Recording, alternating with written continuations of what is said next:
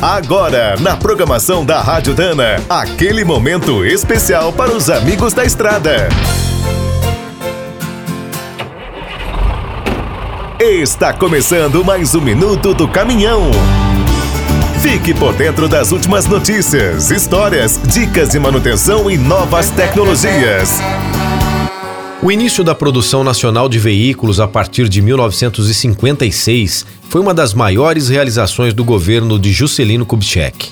Mas essa história começou cinco anos antes, quando Getúlio Vargas voltou ao poder e criou a Comissão de Desenvolvimento Industrial. Em 1953, outro passo decisivo foi a realização da primeira exposição nacional de peças e acessórios para automóveis, no Rio de Janeiro. A mostra reuniu 144 empresas e ocupou grande parte do aeroporto Santos Dumont entre os dias 20 de janeiro e 7 de fevereiro. Indústrias de São Paulo, Rio de Janeiro, Minas Gerais e Rio Grande do Sul apresentaram desde componentes mecânicos até acessórios. Entre os expositores estava uma pequena fábrica gaúcha de cruzetas, era a Álvaros, que na época tinha apenas 5 anos de existência. Apesar das dificuldades, o evento foi um sucesso. Meses depois, em 1 de julho, outro incentivo foi a proibição da importação de veículos prontos. Para não perderem o mercado brasileiro, as principais marcas do mundo começaram a instalar linhas de montagem em nosso país.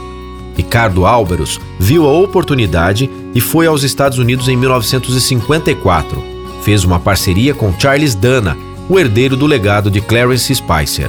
Quer saber mais sobre o mundo dos pesados? Visite minutodocaminhão.com.br. Aqui todo dia tem novidade para você. O Minuto do Caminhão é um oferecimento de Spicer e Álvaros, a dupla imbatível em componentes de transmissão, suspensão e direção. Quem é do trecho já sabe. Para ficar bem informado, a Rádio Dana é sempre a melhor sintonia.